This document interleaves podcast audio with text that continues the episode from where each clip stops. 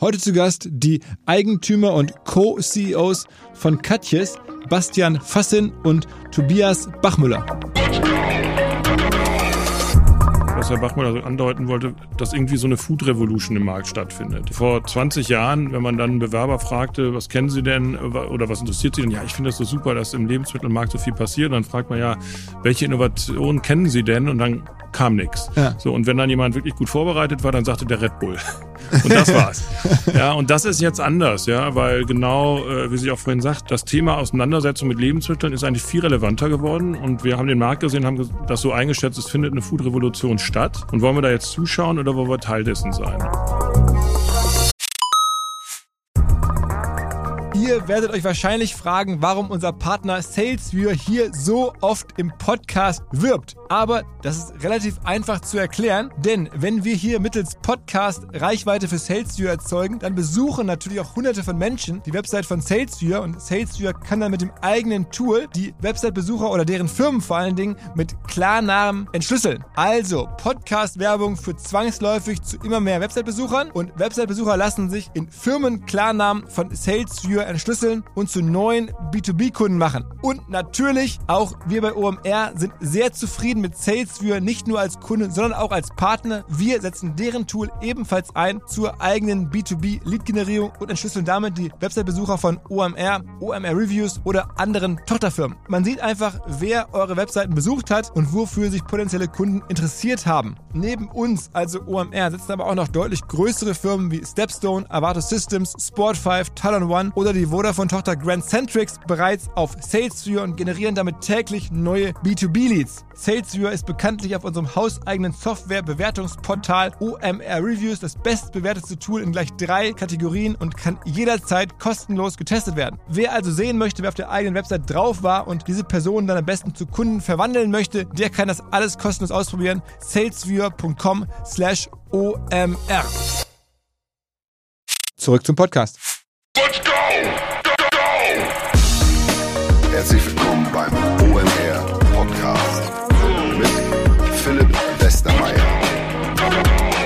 Wenn ich an Katjes denke, dann denke ich meistens als erstes an Joghurtgums und vielleicht noch Lakritz-Katzenpfötchen. Und wem es genauso geht, ihr müsst euch davon ein bisschen verabschieden, denn die machen viel mehr als das. Es gibt drei Geschäftsbereiche, ein Investmentunternehmen, die Katjes Green Food, wo auch unter anderem zuletzt in Jokolade investiert wurde, haben die die Hälfte gekauft.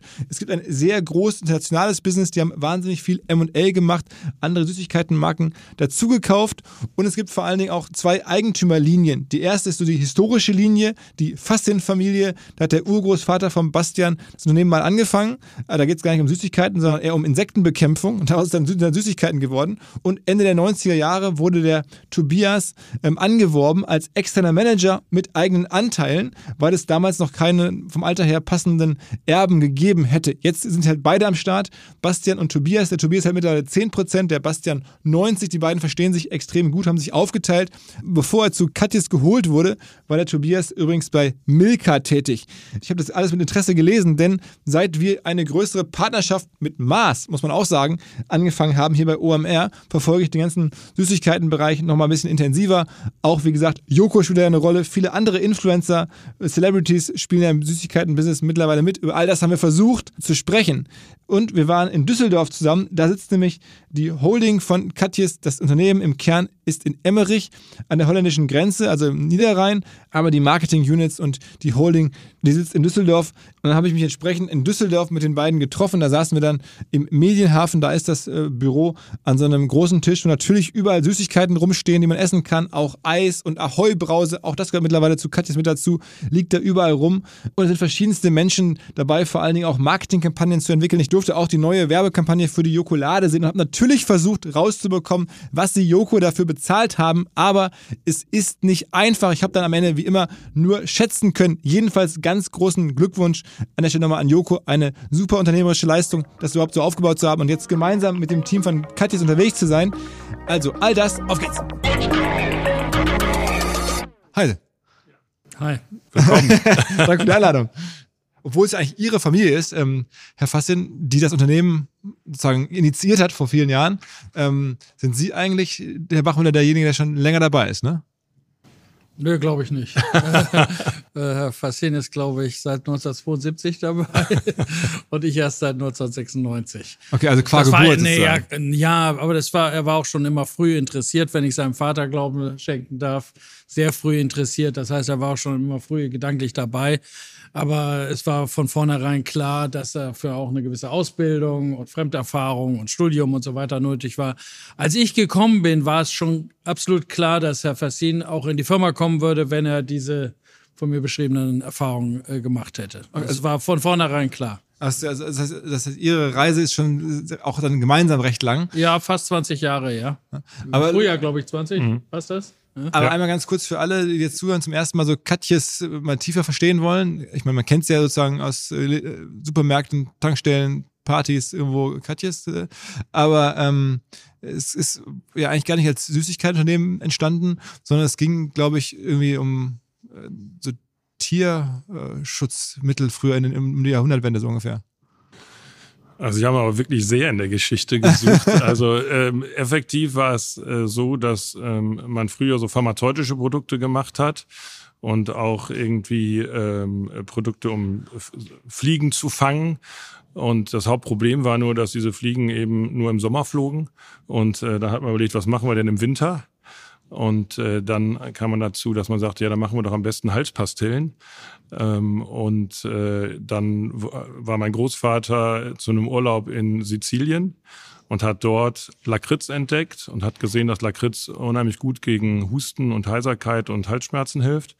Und dann hat er das eingeführt und ich bin auch ehrlich gesagt ganz froh, dass wir uns dann mehr fokussiert haben auf Süßwarengeschäft und weniger auf den Rest. Aber das, das heißt, der Zucker war so ein bisschen das verbindende Element. Genau, Glu Glucose und Zucker waren so das verbindende Element, weil das äh, ganz Besondere an den früheren Fliegenfängern war ja, dass der im Grunde der Klebstoff nicht trocknete, damit die Fliege immer daran Halt fand. Und dann hat übrigens, also auch das mal für alle Hörer, ähm, wir werden gleich noch drüber sprechen, haben uns entschieden, lieber einen Sie-Podcast zu machen, was ungewöhnlich ist. Ähm, Der andere wird sich gerade schon beim Hören wahrscheinlich denken, okay, what's going on? Ähm, der Hintergrund ist, ähm, dass ihr sagt, ihr seht euch ja auch untereinander, trotz all der 20 Jahre. Und generell ähm, habt ihr mir erklärt, es ist ein Produktionsbetrieb und da sieht man sich lieber. Ne? Ja, absolut. Ich finde es immer gut. Wir machen es so, wie es natürlich ist. Und wenn wir uns jetzt plötzlich duzen würden und Herr Bachmüller und ich uns im normalen Geschäft siezen, dann ist es irgendwie ein bisschen komisch, wenn ich sage, hey Tobi, wie denkst du denn darüber? und sonst alles ja nie. Und gleichzeitig, wir sind ein Produktionsbetrieb. 90 Prozent unserer Mitarbeiter sind Mitarbeiter in den Werken. Und ähm, da ist es historisch so, dass wir uns siezen. Und deswegen gilt dann für alle die gleiche Regel. Und wir hoffen, dass du gut damit zurechtkommst. ja, ja, ich bin für alles offen. Ähm, also, also das heißt sozusagen Genese verstanden, Großvater. Ähm, wie groß war es dann so, ähm, als Sie auf die Welt gekommen sind ungefähr? Das ist, äh, da habe ich, äh, da würde ich sagen, haben wir so 30 Millionen vielleicht gemacht. Umsatz. Ja, Also, das dann, waren aber noch Mark. okay, das ist ja dann also- nach heutigen Maßstäben eine relativ kleine Firma fast eigentlich. Ne? Genau war es. Man muss vielleicht noch dazu sagen, mein Vater war der Zweitgeborene und mein Onkel war der Erstgeborene. Der Erstgeborene hat das Unternehmen in Holland bekommen, das, was, was Sie vorhin ansprachen. Und ähm, mein Vater hat dann im Grunde in Deutschland neu gestartet. Also der hat wieder bei Null gestartet.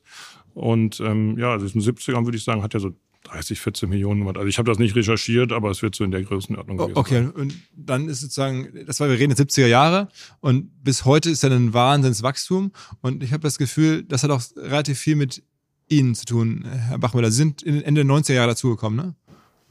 96? Ja. Und dann ging's los. Hat was mit äh, mir zu tun, aber die längste Zeit, wie gesagt, machen wir das zusammen, seit 2004. Ähm, und eigentlich das größte Wachstum. Wir sind ja äh, das, was in Managementbüchern immer gepredigt wird, aber selten gelebt wird. Wir sind eine Doppelspitze.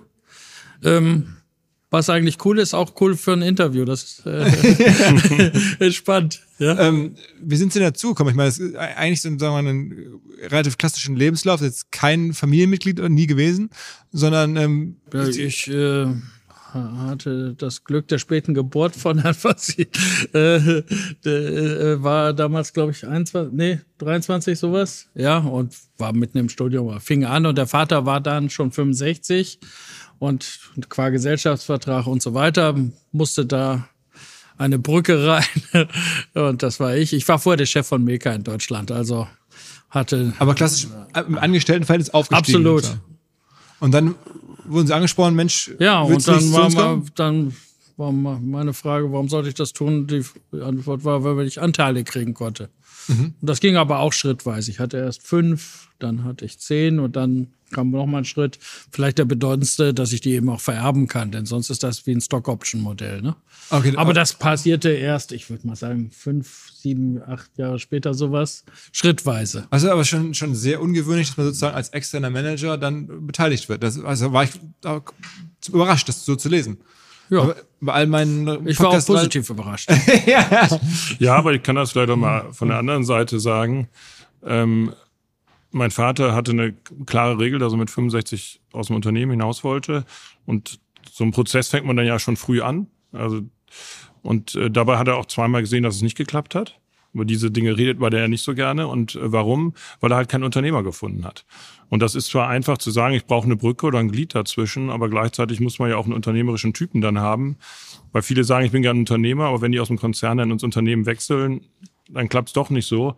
Und als Unternehmer ist es für uns beide natürlich gleich, weil wir schlafen beide nicht so gut, wenn es nicht so gut läuft und uns geht's gut, wenn es und das verbindet natürlich auch. Okay, aber das heißt also sozusagen, ist, was ja auch ungewöhnlich ist, ihr Vater war auch Unternehmer, also der zweite Generation sozusagen, aber trotzdem mit 65 dann die Entscheidung getroffen, jetzt möchte ich gerne lieber was anderes machen. Kann ich nicht Der hatte auch äh, untypisch für die meisten Unternehmer viele andere Interessen. Auch geistige Interessen. Ja, war nicht so der klassische. Man stellt sich ja immer so eher so Hemdsärmelige. War eher. Na, mein Vater war eher ein philosophischer Typ. Ja. Äh, Das Schönste für ihn war zu lesen und sich zurückzuziehen und den Garten und die Rosen zu schneiden. Also nicht so der klassische Unternehmer, der in den Raum kommt und sagt, hallo, hier bin ich und folgt mir alle, sondern ähm, der eher vom Produkt auch herkam ähm, und das Produkt geliebt hat und da auch ewig äh, Zeit sich für genommen hat, damit er das beste Produkt ähm, in den Markt bekommt. Und wir mussten uns ja auch differenzieren vom Wettbewerb. Er kam ja auch ein bisschen später in manche Märkte als unsere Wettbewerber. Und da hat er halt sehr, sehr viel Zeit äh, in Neuproduktentwicklung beispielsweise gesteckt. Und ähm, ich glaube, das ist nicht so der klassische Vertriebsmann beispielsweise gewesen, was man gar nicht so denken würde. Und wann war. Ihnen klar, dass das jetzt das Unternehmen wird, also dass das sozusagen dann die unternehmerische Aufgabe dann doch wird? Ich meine, Für mich persönlich? ja. Ich glaube, man, äh, man wächst in so eine Rolle rein. Das, äh, man wird dann natürlich wird geboren und äh, erlebt das alles und dann sieht man erstmal, ob man Freude daran hat. Es hätte ja auch so sein können, dass ich einfach keine Freude an dem Thema habe und ich hatte immer Freude an dem Thema. Und dann wächst man so Stück für Stück rein und ich glaube, so mit 10, 12, 14 spürt man dann langsam, okay, das könnte was sein. Und dann beginnt auch ein bisschen so ein Ausbildungsweg, dass man sich überlegt, welchen Weg muss ich denn eingehen, damit das klappt. Und das ist auch eine Phase gewesen, wo ich beispielsweise mit Herrn Bachmüller mich auch äh, viel ausgetauscht habe und mit meinem Vater zusammen, damit ähm, Herr Bachmüller auch sagen kann, was er erfordert, äh, fordere ich denn auch. Ähm, denn er hat ja auch keine Lust, nachher mit jemandem da zu sitzen, der die ganze Zeit nur in die Ecke guckt. Und ähm, da haben wir schon besprochen, was so ein guter Weg sein könnte. Und das hat dann auch ganz im Grunde in diese Richtung ganz gut geklappt.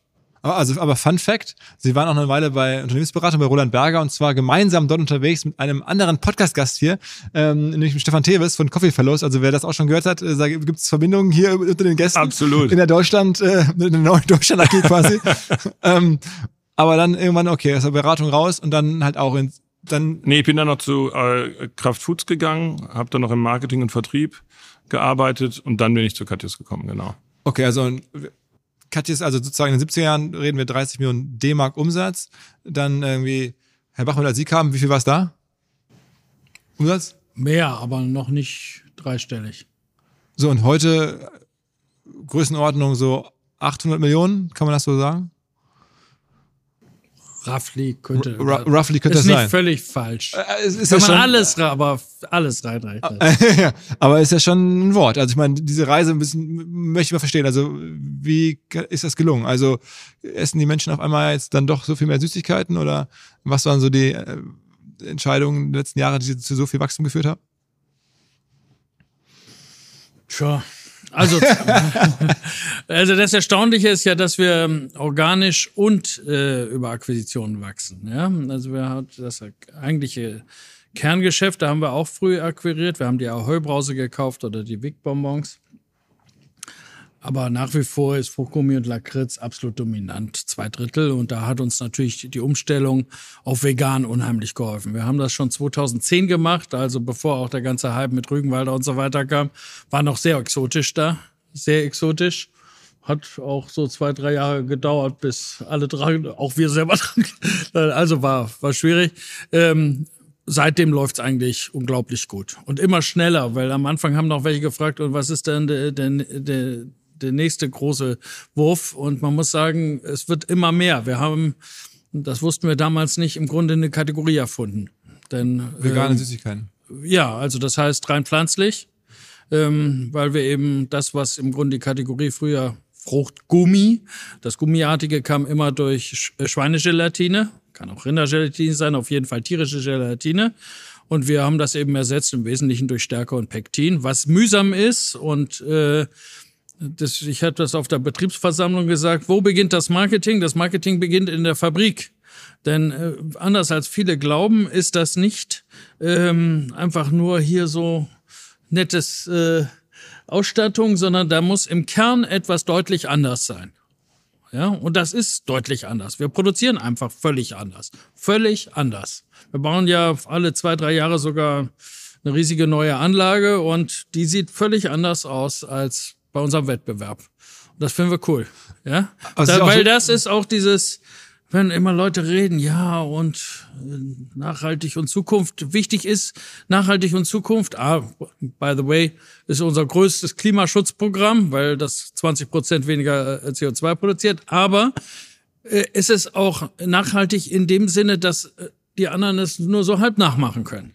Ja? Und wir sind ja ähm, mit einer großen Kinderzahl gesegnet. Also jeder vier Kinder, ne? Ja. Ähm, und äh, das bestimmt schon ein bisschen das Denken. Wir sind nicht die, die äh, sagen, das machen wir jetzt mal und ähm, dann kommt irgend jemand und kauft das, sondern wir sind eher die, wir wollen, also wir hatten das so bei so einer Standortwahl oder sowas, wir wollen auch nicht von unseren Kindern angequatscht werden, was macht ihr da für ein Blödsinn? Auch nicht in zehn Jahren. Ja?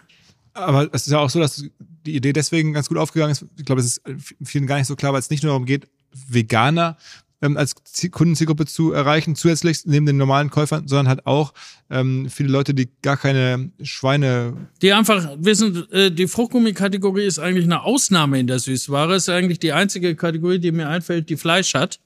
Also Gelatine wird aus äh, Schweineschwarten gemacht.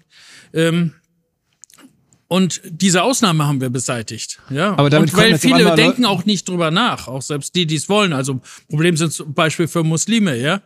Ähm, die weiß nicht, ob denen das immer so klar war. Wir haben ja diese berühmte Werbung auch mit der Hijab-Dame gemacht. Viele haben gedacht, da wollen wir nur irgendwie die AfD ärgern. Völliger Nonsens. Wir wollten den Punkt klar machen, dass Leute, die keine Schweinegelatine essen wollen oder können oder sonst was, zumindest nicht im Bonbon, die können ja sonst gerne das äh, in der Wurst oder sonst was haben, dass die unsere Kunden sind. Und das ist eben, wir wollten nicht einfach skandalisieren, sondern wir wollten zusätzliche Kunden gewinnen. Was ist denn das Produkt, was am meisten sozusagen generell für diesen Umsatz sorgt? Also sind es bei Katjes, ich verbinde das sofort mit den Joghurtgums. Nach wie vor. Das ist sozusagen Ja, das Nummer eins. aber das bekannteste für vegan ist das ist der Grünohrhase, wie der Name schon sagt. Ja, ähm, das glaube ich inzwischen unser zweitgrößtes. Ja, ja. Aber wir haben ja, das ist ja typisch, wenn Sie ins Regal gehen. Süßigkeiten sind auch ähm, ist auch Auswahl und Spaß. Wir sind jetzt nicht eine reine typische Ernährungskategorie, sondern wir, äh, wir sind dazu da, auch Freude ins Leben zu bringen, ja. Und deswegen brauchen wir auch Varietäten, deswegen brauchen wir auch unterschiedliche Figuren und so weiter. Und das machen wir nach wie vor. Aber wir wir sind äh, diese Idee, die mal vor 13 Jahren oder was angefangen hat, die war nie erfolgreicher als jetzt. Ja, Sie sehen das bei, äh, bei den immer kürzeren äh, Investitionsschritten, ja. Ist es denn eigentlich nicht trotzdem ein bisschen erstaunlich generell, dass jetzt in der heutigen Zeit, wo alle doch über Gesundheit und auch Ernährung äh, äh, sprechen, dass man mit Süßigkeiten so stark wachsen kann? Weil ich meine, im Kern gesund äh, ist es ja alles jetzt dann Also nicht, ne? bei uns im Markt, der Markt wächst nicht, um das klar zu sagen. Der, der Süßigkeitenkonsum, der ist im Grunde seit 20 Jahren gleich. Und geht doch nicht runter. Aber Nee, der ist total stabil. Ähm, und aber innerhalb die, dieses Konsums gibt es natürlich Bewegungen von einem Hersteller zum anderen und da ist die da ist natürlich der USP und die Werbung relevant. Aber ist, es, aber, aber ist das schon erstaunlich fast, also wenn man sich so die, den, den Zeitgeist anguckt, dass es, also auch alle auf Fitness gehen und sonst was, ähm, dass halt Süßigkeiten weiter in der Menge äh, konsumiert werden. Auch, ich meine, Ja, weil, weil Menschen, also es ist auch erstaunlich, warum äh, es so viel Weinsorten und Biersorten gibt, ja. Ähm, weil Mensch ist ja, äh, hat ja eine Kom Komponente, ja, Ernährung und die andere Komponente ist auch Genuss und Spaß. Ja? Und äh, da, wenn, wenn sie ihre Ernährung, ich weiß nicht, wie sie sich sonst ernähren, aber gerade die, die immer diese Fragen stellen, ja, die haben auch alle äh, Dirty Little Secret. Ja. ja? Ja, ich, ich, also ich habe Ja. hier schon bei den, bei den Süßigkeiten, die rumstehen, schon Ja. mit dazugegriffen. Und das ist auch gut so. Da ist doch gar kein, nichts Schlimmes bei. Das ist auch wie bei allem. Man darf nicht zu viel davon essen. Ja, und das ist ausdrücklich auch unser Wunsch. Unsere Kinder sind alle nicht fettleibig. Ja, das ist das, äh, das ist ein vernünftiger Umgang. Also wir hatten ganz früher, da, weil wir auch in, in Eppendorf wohnten und neben uns alles so äh, Ernährungsbewegte, ja, die Kinder, die kamen rein und ich war ja bei Milka, die haben sich praktisch das ganze Gesicht voll geschmiert, ja. Ein vernünftiger Umgang, das ist äh, Teil des Lebens und der Erziehung. Ja? Aber okay, also das heißt irgendwie, mittlerweile kommen wir später noch darauf zu sprechen, macht ihr ja auch andere Sachen, äh, Ja. nicht nur Süßigkeiten, sondern da gibt es ja auch auf, äh, Kosmetik oder so Hautpflege und so, da müssen wir noch drüber sprechen. Aber erstmal, das Geschäft als solches mit Süßigkeiten, der Form, wie es macht, ist ja auch eins, das dann stark durch den Handel geht. Ne? Am Ende ist es so, es wird produziert bei euch in den verschiedenen Fabriken am Niederrhein oder in Potsdam ist, glaube ich, eine.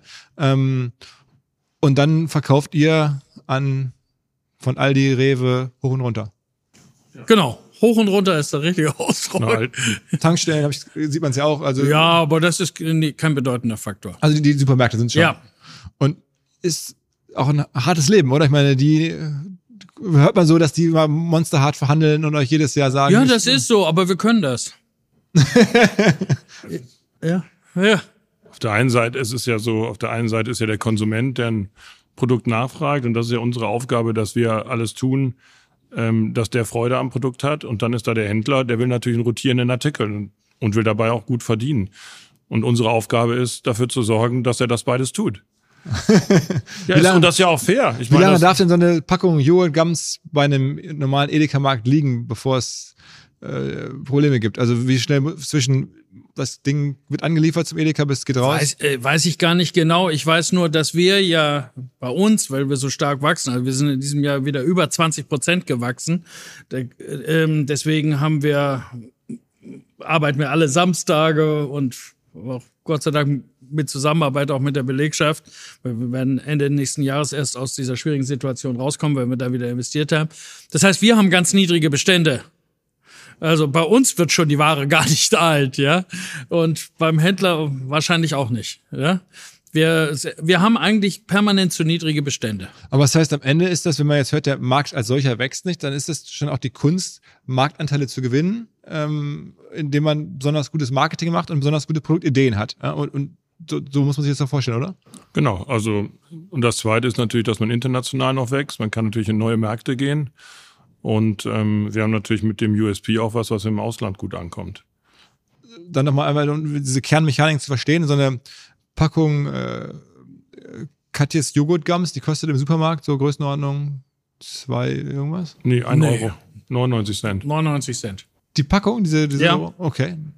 Und dann ist da schon die Händler Und auch wichtig. und dann ist da schon die die Händlermarge da drauf, ne, Ja. offensichtlich. Das heißt, ihr habt dann Das sozusagen sind 175 Gramm. Mhm. Und dann habt ihr der, am Ende, also ihr müsst dann so eine Packung produzieren können für, weiß nicht, Das ist fünf jetzt bis zehn, fünf bis zehn Da, Cent. Das, da, wir haben uns ja vorher die anderen Podcasts angehört. Es ist erstaunlich, da- was die Leute alles erzählen.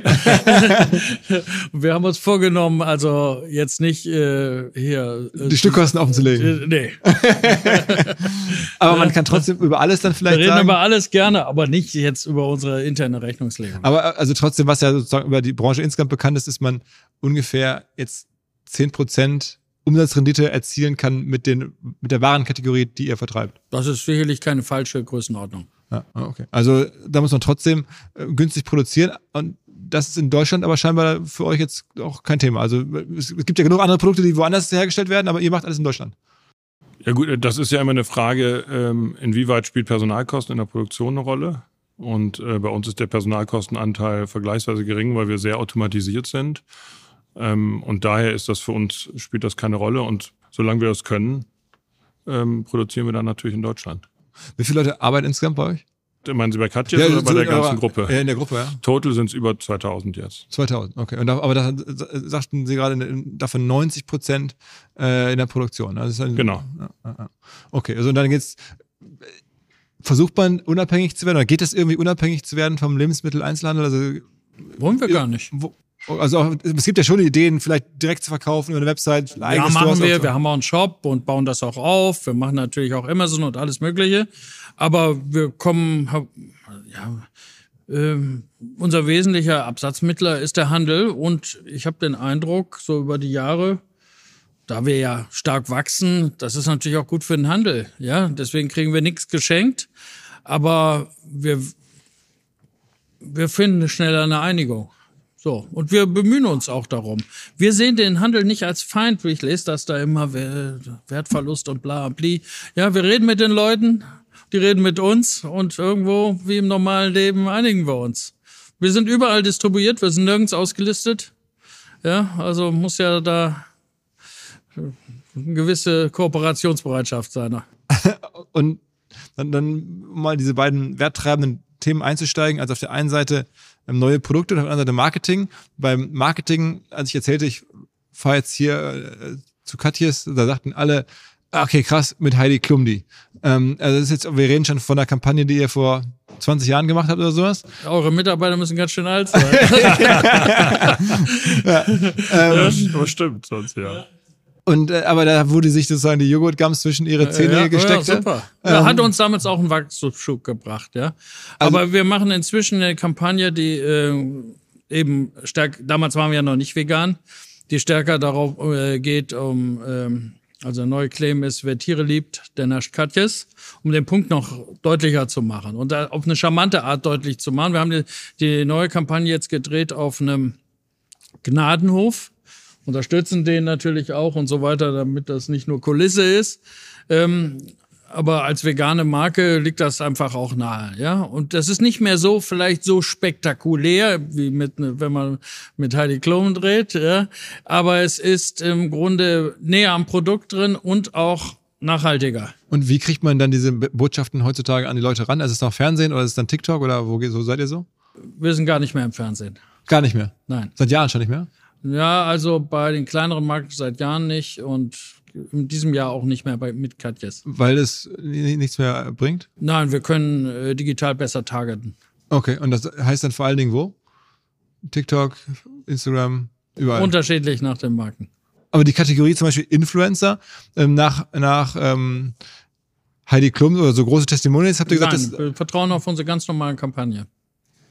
ist ja auch ein bisschen gegen den Zeitgeist. Ne? Absolut. Überall anders ist. Wir ja- machen äh, schon aus Prinzip alles anders.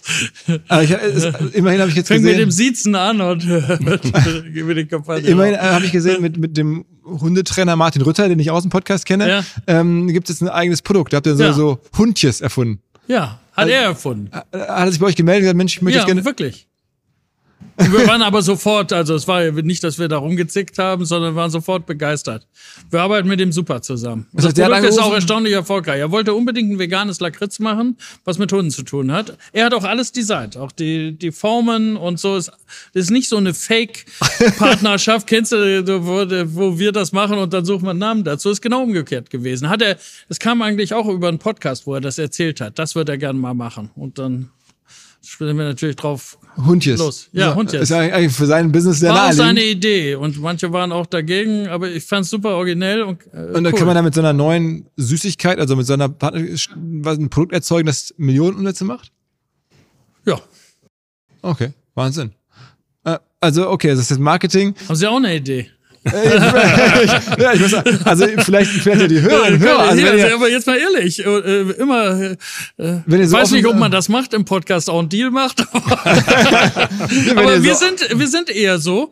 Wir, wir, gute Ideen sind wir immer offen zu und wir haben, äh, also wir arbeiten ja mit dem Martin Rutter super zusammen, aber wirklich.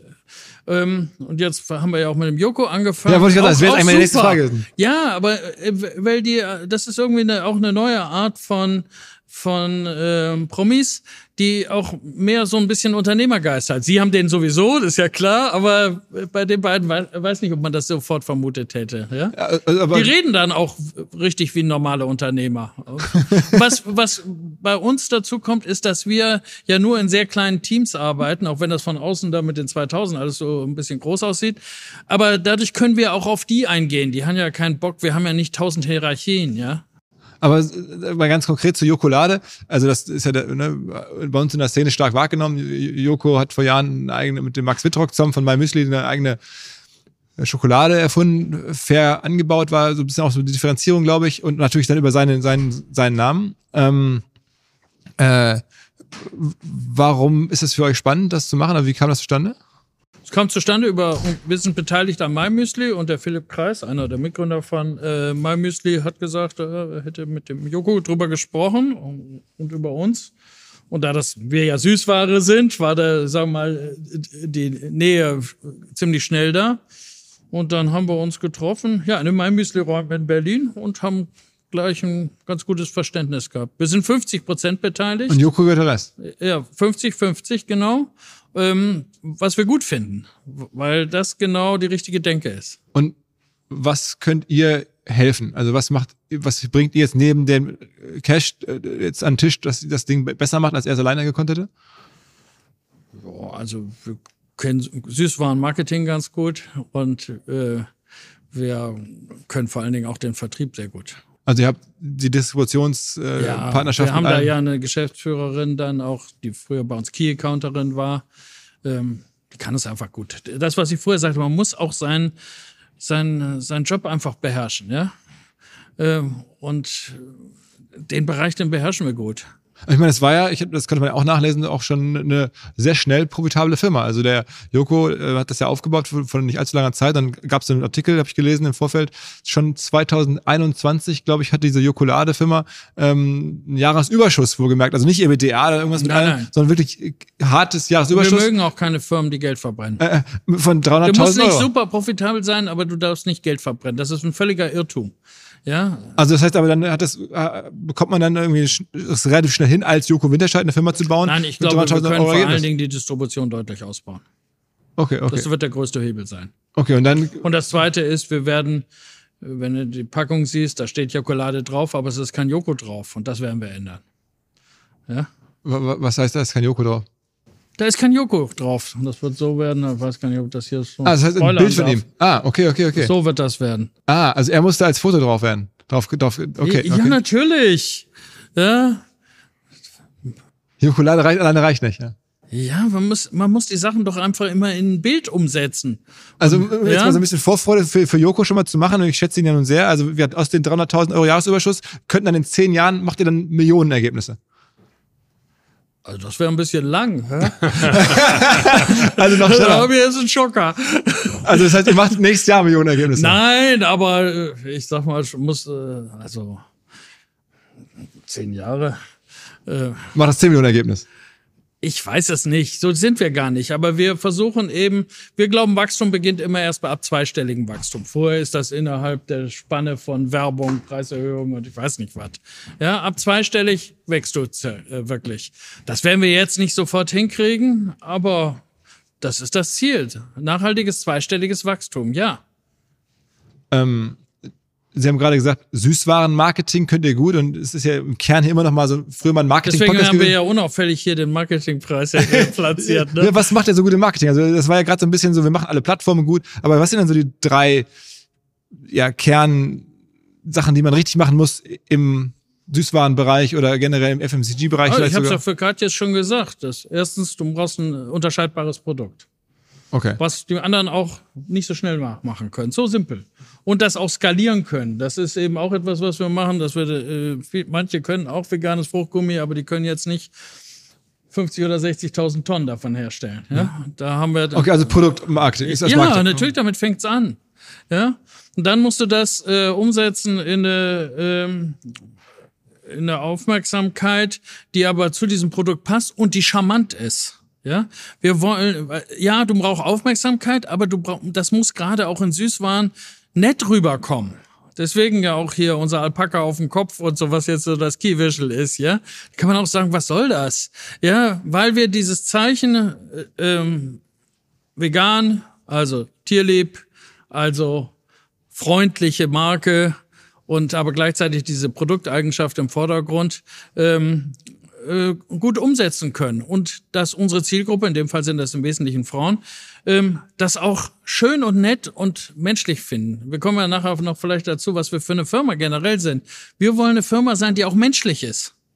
Ja, Okay, und das, das sorgt dann dafür, wenn man das, diese Sachen gut beherrscht, für 20 Prozent Wachstum im Jahr, ist ja schon, das ist ja schon gut, ja? Wir wachsen als Firma insgesamt, verdoppeln wir uns alle fünf Jahre. Das ist aber natürlich in dem internationalen Bereich äh, durch Akquisition getrieben. Wir kaufen im Jahr ungefähr eine Firma, weil letztes Jahr war ja so ein bisschen Krise, da haben wir dann drei Opportunitäten gehabt. Aber äh, ja. Macht Haribo so einen schlechten Job? Nein, die Nein, machen einen super Job. Die machen einen super Job.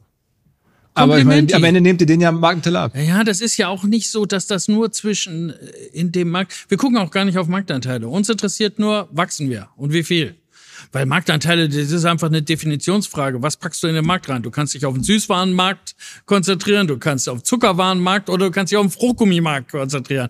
Und dann daraus immer einen Anteil äh, wählen. Und die meisten machen es so, die wählen sich den Anteil, wo sie am besten aussehen. Ja? Interessiert uns nicht. Uns interessiert, wachsen wir, wie im Garten. Ja? Welken oder wachsen. Und ob im Nachbargarten auch was wächst, ist mir so halb egal.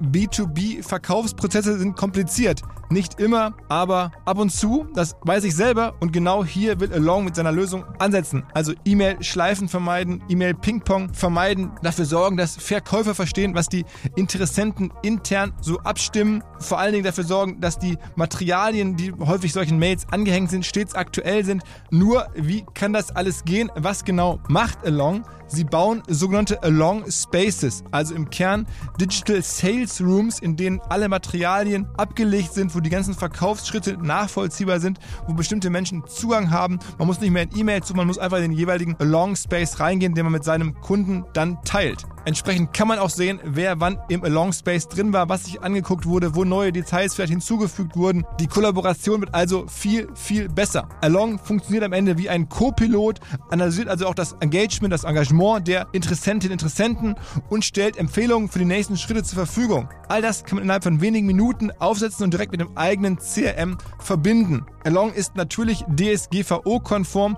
wurde 2022 erst gegründet. Wir von OMR dürfen mit einem ganz, ganz kleinen Teil an Along beteiligt sein und Along ist zu guter Letzt der Nummer 1 Treffer auf OMR Reviews im Bereich Digital Sales Rooms. Wer mehr wissen möchte, alle Infos Along Space, ein Wort alongspace.com slash OMR. Zurück zum Podcast. Und Haribo haben wir gerade darüber gesprochen, die machen seit jetzt Jahrzehnten die Gummibärchen. Dann machen die noch ein, zwei andere Kategorien. Ihr macht seit Jahrzehnten die Joghurt-Gums sozusagen als Cash-Cow, als, als Kernprodukt. Das heißt, so einfach was ganz Neues zu bauen, ist ja dann doch nicht. Trotzdem habt, habt ihr geschafft, diese, Grünohrhasen äh, zu machen. Und äh, wo kommt das nächste Ding her? Also sitzt man da zusammen und überlegt sich, was, dann kommt, ruft der Martin Rütter an und, und dann kann man mit dem Joko was abkaufen, das verstehe ich auch. Aber ihr macht ja auch richtig, sagen wir mal, eigene Produktentwicklung, dass er neue Süßigkeiten sozusagen erfindet? Ist das sozusagen, wie oft macht er das?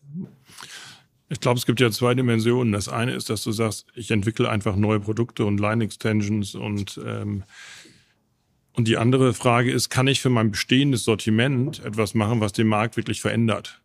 Ja, und so das Beispiel Tesla, der einfach sagt, okay, ich nehme keinen Verbrennungsmotor mehr, sondern ich nehme äh, jetzt gehe auf Elektro so sehen wir auch im Grunde eine Innovation. Am besten ist natürlich eine Innovation, wenn du die für dein gesamtes Sortiment machst. Also das war die vegane Idee. Das war genau. Und das ist, das ist, glaube ich, da, da ist ja der Hebel für dich auch als Marke am größten. Ein Neuprodukt einzuführen und bis ein Neuprodukt groß wird, das dauert ja auch, wenn man ehrlich ist, Jahre.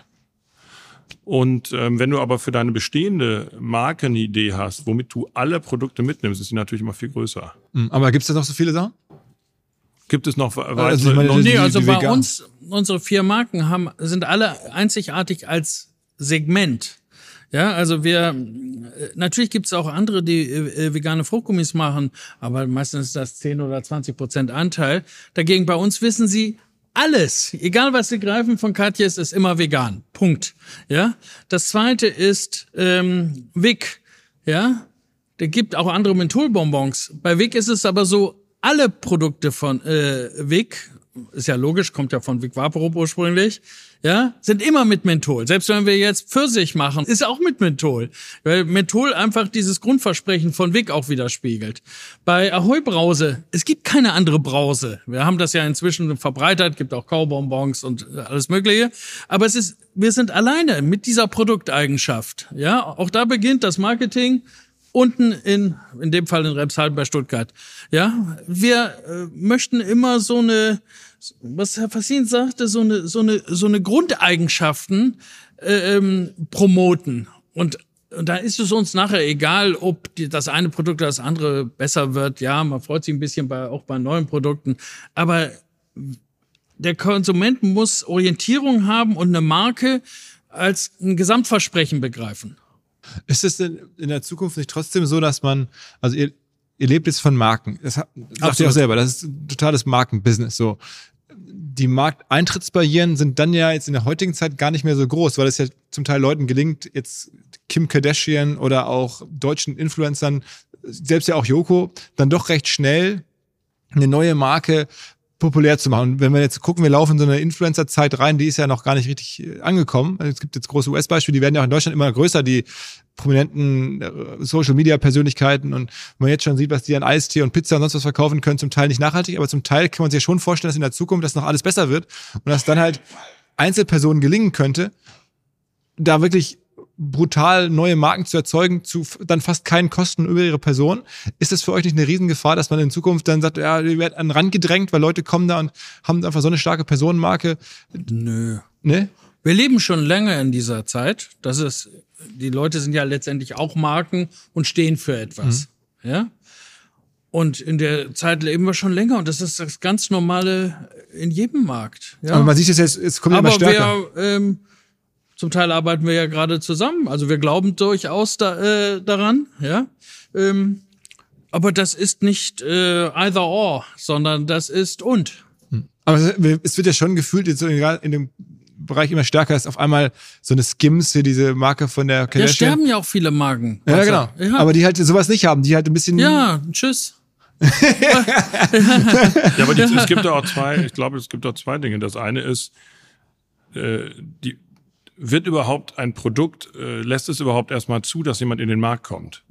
Und wenn du natürlich sagst, ein Eistee, ein Eistee ist total einfach, da kannst du überall rummarschieren und jeder füllt dir einen Eistee ab. Total einfach zu bekommen. Also erstmal ist es ja schon mal ein Vorteil, wenn du ein Produkt hast, was nicht jeder produzieren kann.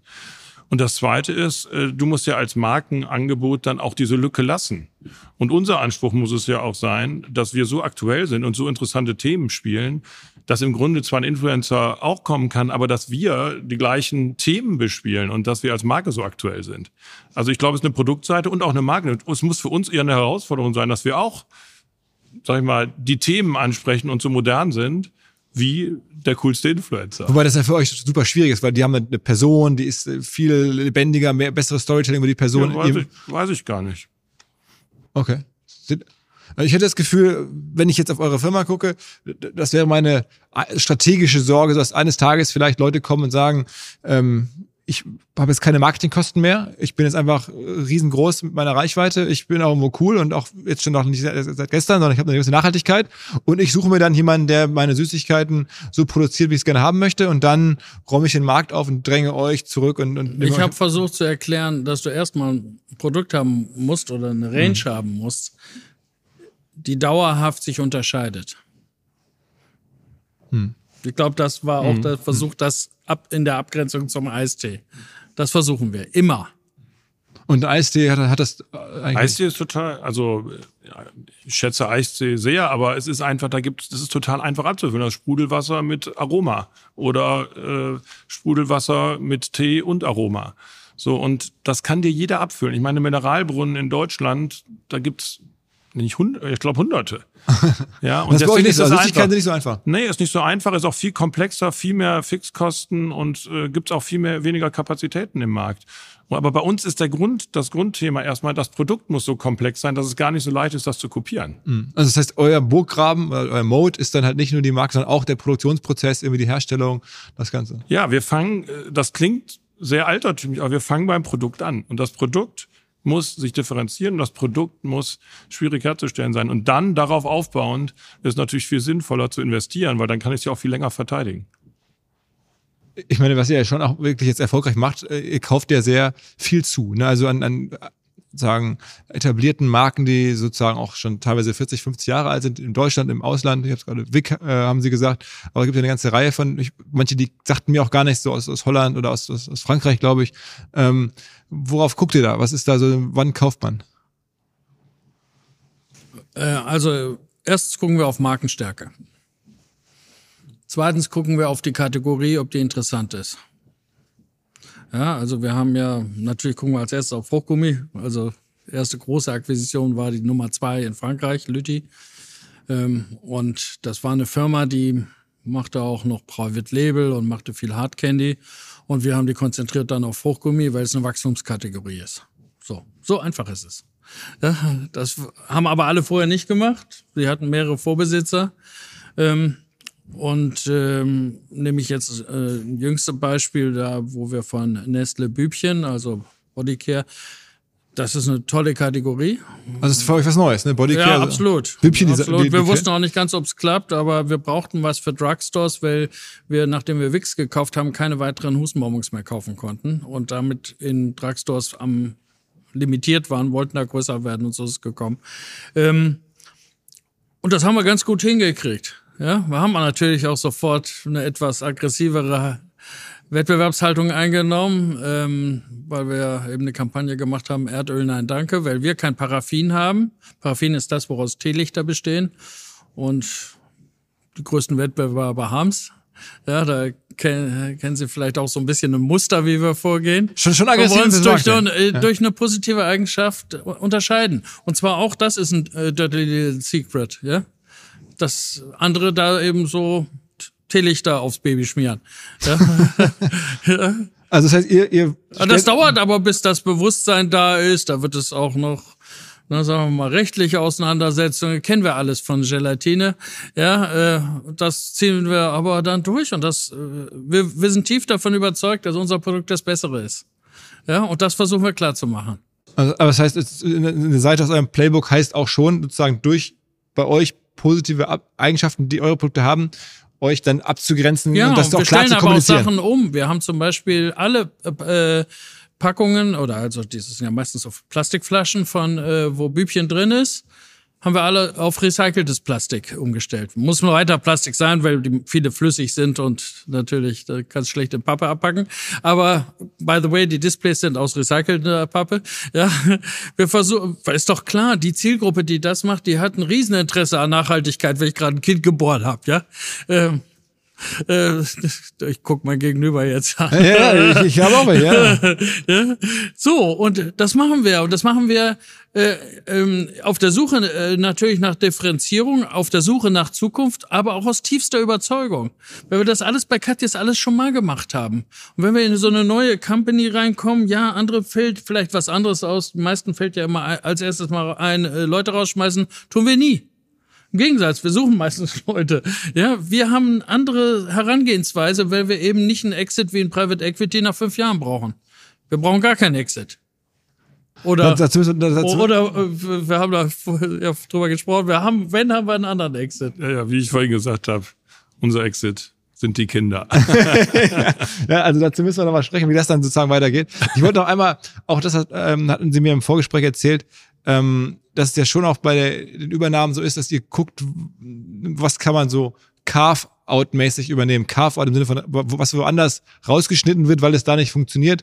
Das kommt dann zu euch und ihr kriegt es dann hin. Ja, das ist meistens sehr einfach. Die großen Konzerne, ob das jetzt Nestle, wo wir Bübchen von gekauft haben, oder Wix Bonbon von Procter Gamble, oder wir haben jüngst ja die Zahnpasta von Henkel gekauft, die gehen alle auf internationale Marken. Macht auch für die total Sinn. Und so eine regionale Marke, ich nehme jetzt mal Bübchen, Marktführer in Deutschland, aber sonst nirgends, ist für jemanden wie Nestle irrelevant und hat auch nicht die nötige Aufmerksamkeit. Ist auch völlig richtig. Die haben einfach andere Prioritäten. Und genau darauf sind wir spezialisiert.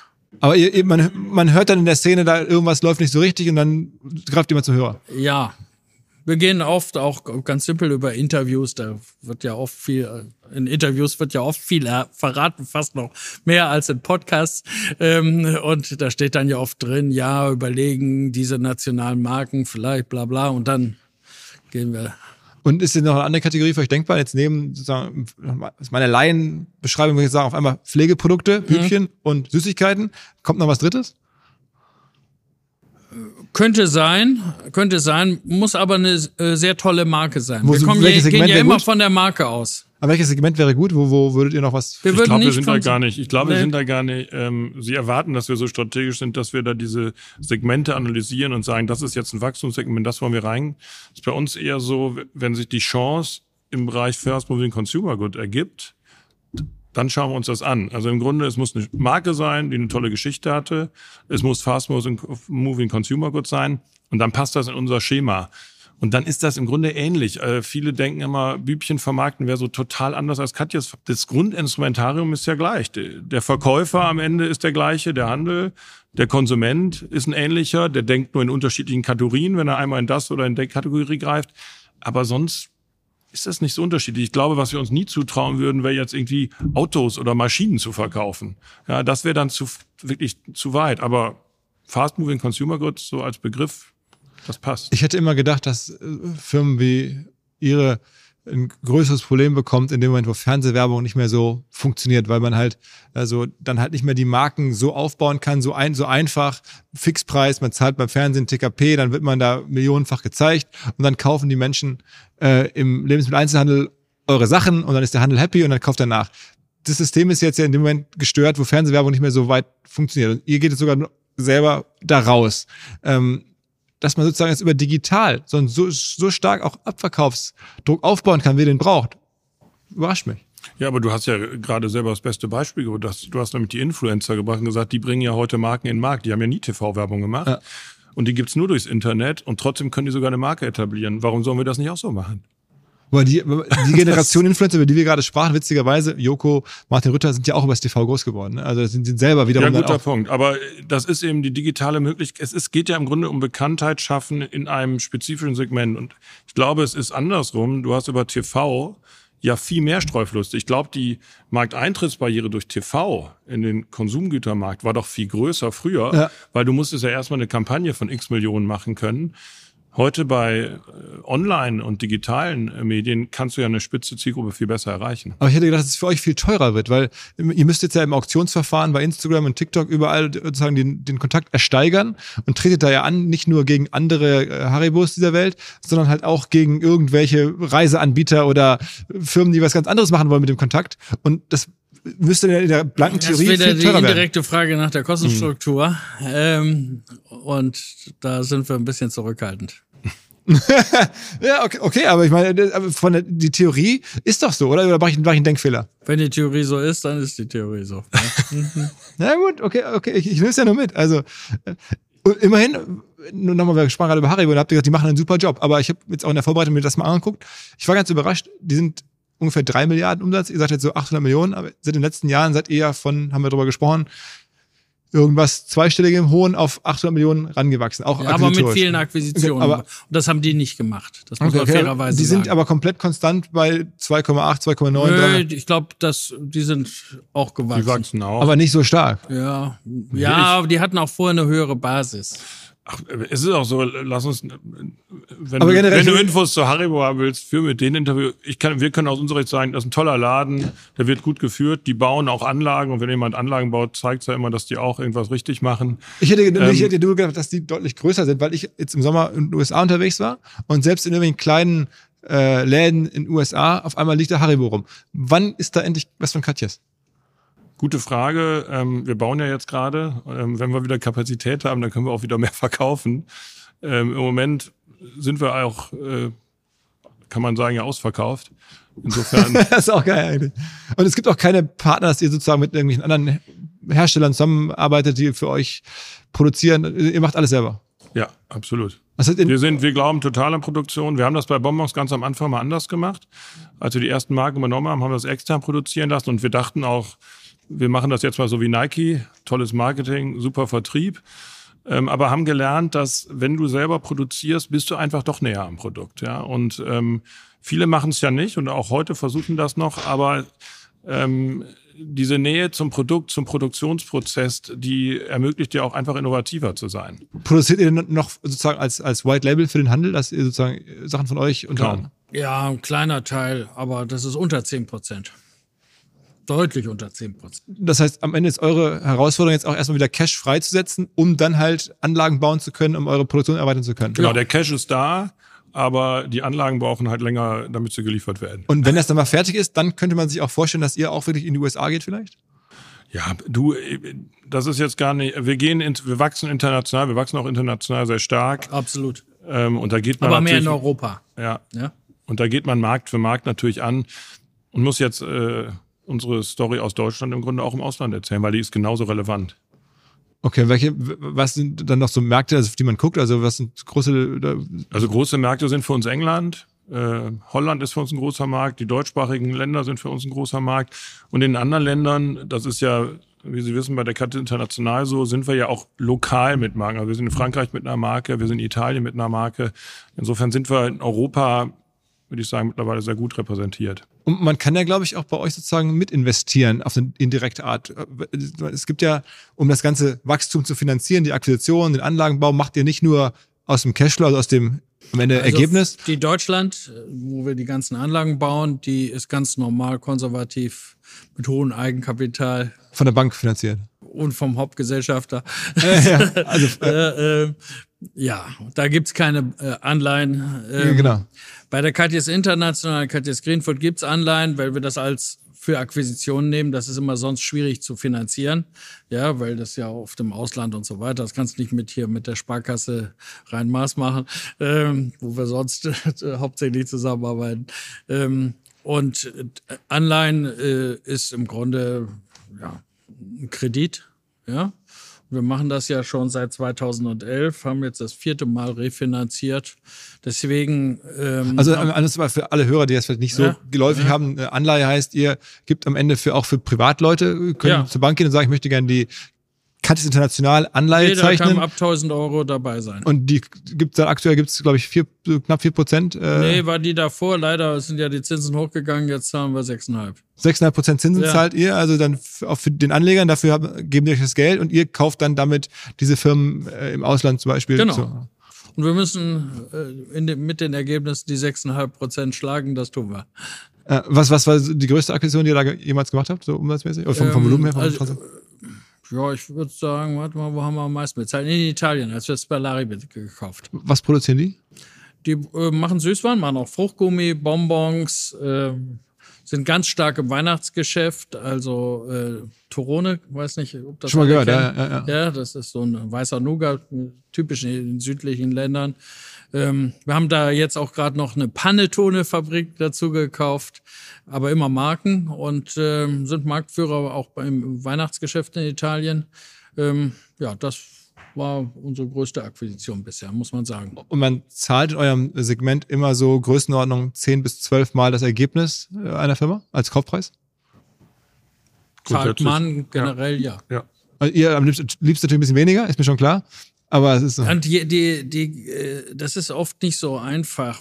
Für was zahlst du? Welche Bestände sind drin oder sowas? Das ist nicht so immer ganz glasklar. Das heißt, bei Joko, lass mich kurz die Mathematik machen, bei 300.000 Jahresüberschuss wären das dann gewesen 3,6 Millionen, die Joko hätte. Wobei, das, die Basis-Jahresüberschuss ist schon niedrig.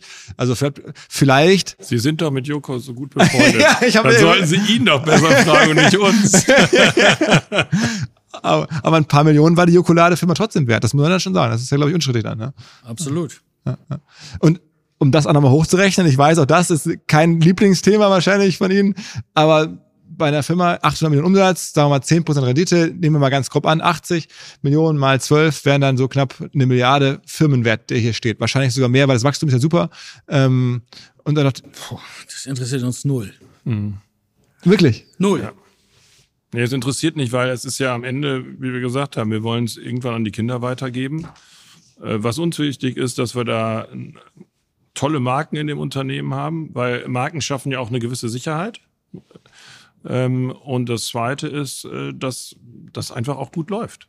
Und das, das ist uns, also dass wir wachsen. Und deswegen, das ist ja die zweite Frage immer bei Wachstum, ist ja nicht nur einfach ein EBITDA-Multiple, sondern es ist ja die Frage, wächst der Laden oder geht's zurück? Das ja. macht ja auch eine wesentliche Bewertungskriterium absolut, aus. Absolut, ja, Deswegen habe ich ja gerade gesagt, also diese, diese eine Milliarde Bewertung ist sehr konservativ, weil bei dem Wachstum, was ihr habt, und ja, ja, ja davor, da machen wir uns das, wirklich null Kopf drüber. Nee, das, deswegen für uns ist es, glaube ich, einfach nur wichtig, dass wir zeigen, wir wachsen und dieses Wachstum und diese Marken, die übergeben wir irgendwann den Kindern, ob wir jetzt X oder Y machen. Aber wir haben natürlich an beruflichen Ambitionen, ja. Und wir haben gelernt über die Zeit, dass eigentlich viel mehr drin ist, als wir ursprünglich erwartet und haben. Und es ist unsere Verpflichtung, auch rauszufinden, was, was kann, was können wir noch entwickeln, ja? Das ist, das ist das, was uns eher treibt. Das, was kann man, was gibt es an Gelegenheiten? Daran muss man sich messen. Man muss sich nicht messen an irgendeinem so fiktiven Wert, sondern wie gut ist man? Was kann man machen? Und was kann man gestalten? Das ist toll. Und ich meine, ihr habt ja zu diesem Zweck eine Firma, also die äh, Cutty's Green Food, das ist sozusagen die dritte Säule neben dem Stammgeschäft und Deutschlandgeschäft und dann international mit den ganzen Akquisitionen. Und dann als drittes, die, da sind dann eine Beteiligung drin, wo dann euch auch nur, nur mal ein paar Prozent gehören. Ja. Haferkarte habe ich gesehen, My Müsli jetzt seit neuestem. Ja. Ähm, und auch da äh, wollt ihr nicht äh, jetzt typisch wie so ein Venture Capital Fonds agieren und sagen, wir halten das drei, vier, fünf Jahre und dann verkaufen wir es mit Gewinn. Sondern nee, wollen wir nicht, müssen wir aber manchmal, weil äh, wenn man Minderheit ist, das heißt, wenn der Mehrheitseigentümer verteidigen muss, äh, verkauft, müssen wir mitverkaufen. Mussten wir jetzt noch nicht, aber das kann natürlich immer passieren. Aber unsere Intention ist es nicht. Wir sind kein Fonds. Das ist das erste. Ein Fonds nimmt ja fremdes Geld auf und muss eine gewisse Rentabilität. Haben wir nicht. Wir wollen, dass die Marken sich gut entwickeln. Wegen uns können die, wollen wir da sehr lang. Und wenn es immer eine Gelegenheit gibt, äh, dann versuchen wir meistens äh, dazu zu kaufen. Und was, was hat euch jetzt an My Müsli äh, fasziniert? Weil ihr das vor, vor einigen Monaten seid ihr mit 10% bei My Müsli eingestiegen? Ja, so fantastische Marke. Fantastische Marke. Wir, sind, sind, wir gehen immer auf tolle Marken und das ist eine der Marken, die jeder kennt in Deutschland und die fast alle gut finden. Ja. Also ein bisschen so das Prinzip von, von LWM Asch im Modebereich, also wo der Bernard Arnault da auch gesagt, irgendwie Luxusmarken kaufe ich irgendwie alle und so ein bisschen so, seid ihr da sozusagen das für ja, den... Ja, in dem Fall bei der Green Food geht es ja darum, dass wir sogenanntes Future Food kaufen. Das sind also vegane Marken oder glutenfreies Brot haben wir gekauft. Ja, und Müsli passt, und das ist ja Bio-Müsli, ähm, passt da natürlich perfekt rein. Ne? Habt ihr verfolgt, ähm, was der Frank Thelen gemacht hat? Der war kürzlich im Podcast und ich bin schon auch ziemlich beeindruckt, kann da viel Kritisches über ihn sagen, aber was er da geschaffen hat mit den ganzen Lebensmittelmarken, also mit Ankerkraut, den Gewürzen oder mit der Y-Food oder auch mit diesem Air Up, diesen Getränken.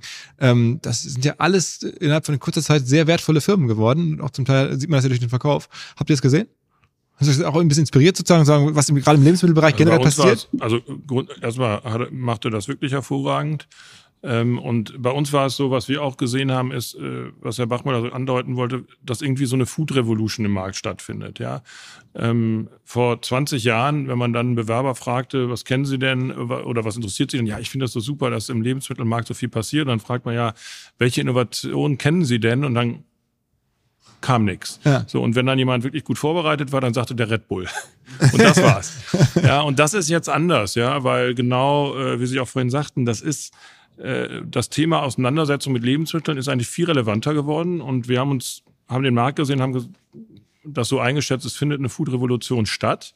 Und wollen wir da jetzt zuschauen oder wollen wir Teil dessen sein? Und dadurch haben wir die Katjes Green Food gegründet und uns entschieden, dass wir da in tolle neue Konzepte, die einfach einen Markt ändern. Weil wenn man Haferkater, Sie sprachen das gerade an, das ist ja einfach toll, weil man hat Systemgastronomie, wo man sich total absolut vernünftig ernährt. Ja, nimmt ein Porridge mit einen Nüssen drauf, frischem Apfelmus, das selber gemacht ist, schmeckt gut, ist gesund und ist eine vernünftige Ernährung und muss man nicht zum Bäcker, den es ja an jeder Ecke gibt.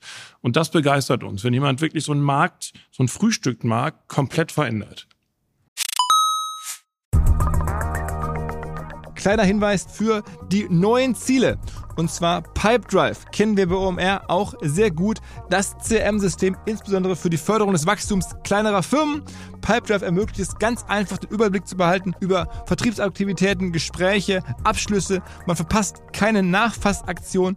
Pipedrive ist vor allen Dingen einfach zu bedienen, vollständig anpassbar auf die jeweilige Firma, auf die jeweiligen Teams und erstellt sehr hübsche visuelle Berichte. Darüber hinaus gibt es zahlreiche smarte Automatisierungen. Also geht zu pipedrive.com, um dort eine kostenlose 14-tägige Testversion zu starten.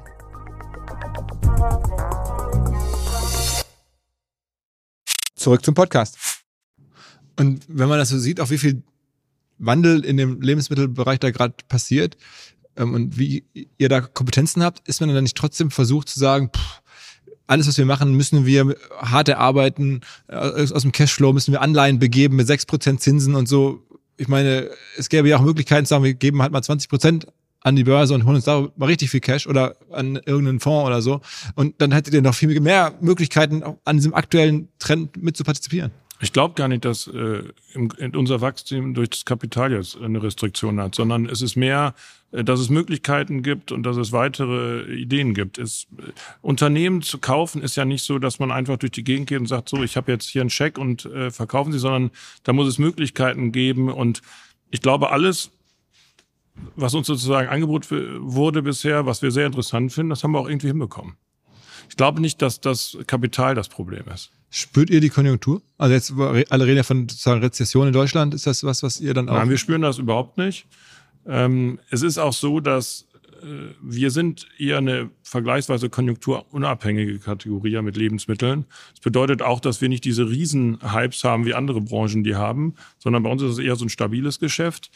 Ähm, und wir spüren die nicht. Wo wir es gespürt haben oder wo es der Markt als Ganzes gespürt hat, war natürlich die Inflation dass die Rohstoffe alle immens gestiegen sind und dass man sich mit dem Thema auseinandersetzen musste. Aber da haben wir uns auch entschieden, dass wir irgendwo so eine, ja, irgendwie den, den Teil dessen auch selber schlucken und einen Teil dann weitergeben und dabei weiter einen sehr fairen Preis im Markt haben.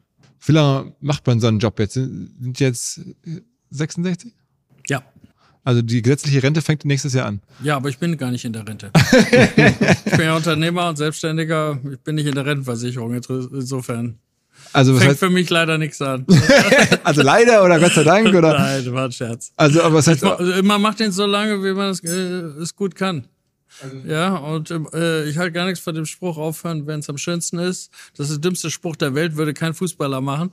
Ja, ähm, und ich auch nicht. Aber, aber irgendwann wird man natürlich äh, auch schlapper und langsamer oder sowas. Aber Weil das ist noch, das habe ich das Gefühl, ist noch mehr als mindestens fünf Jahre entfernt weiß ich nicht, man soll nicht so, die, die Leute, die anfangen und sagen, sie wissen genau, was sie mit 70 oder 75 machen, die ist es übertrieben.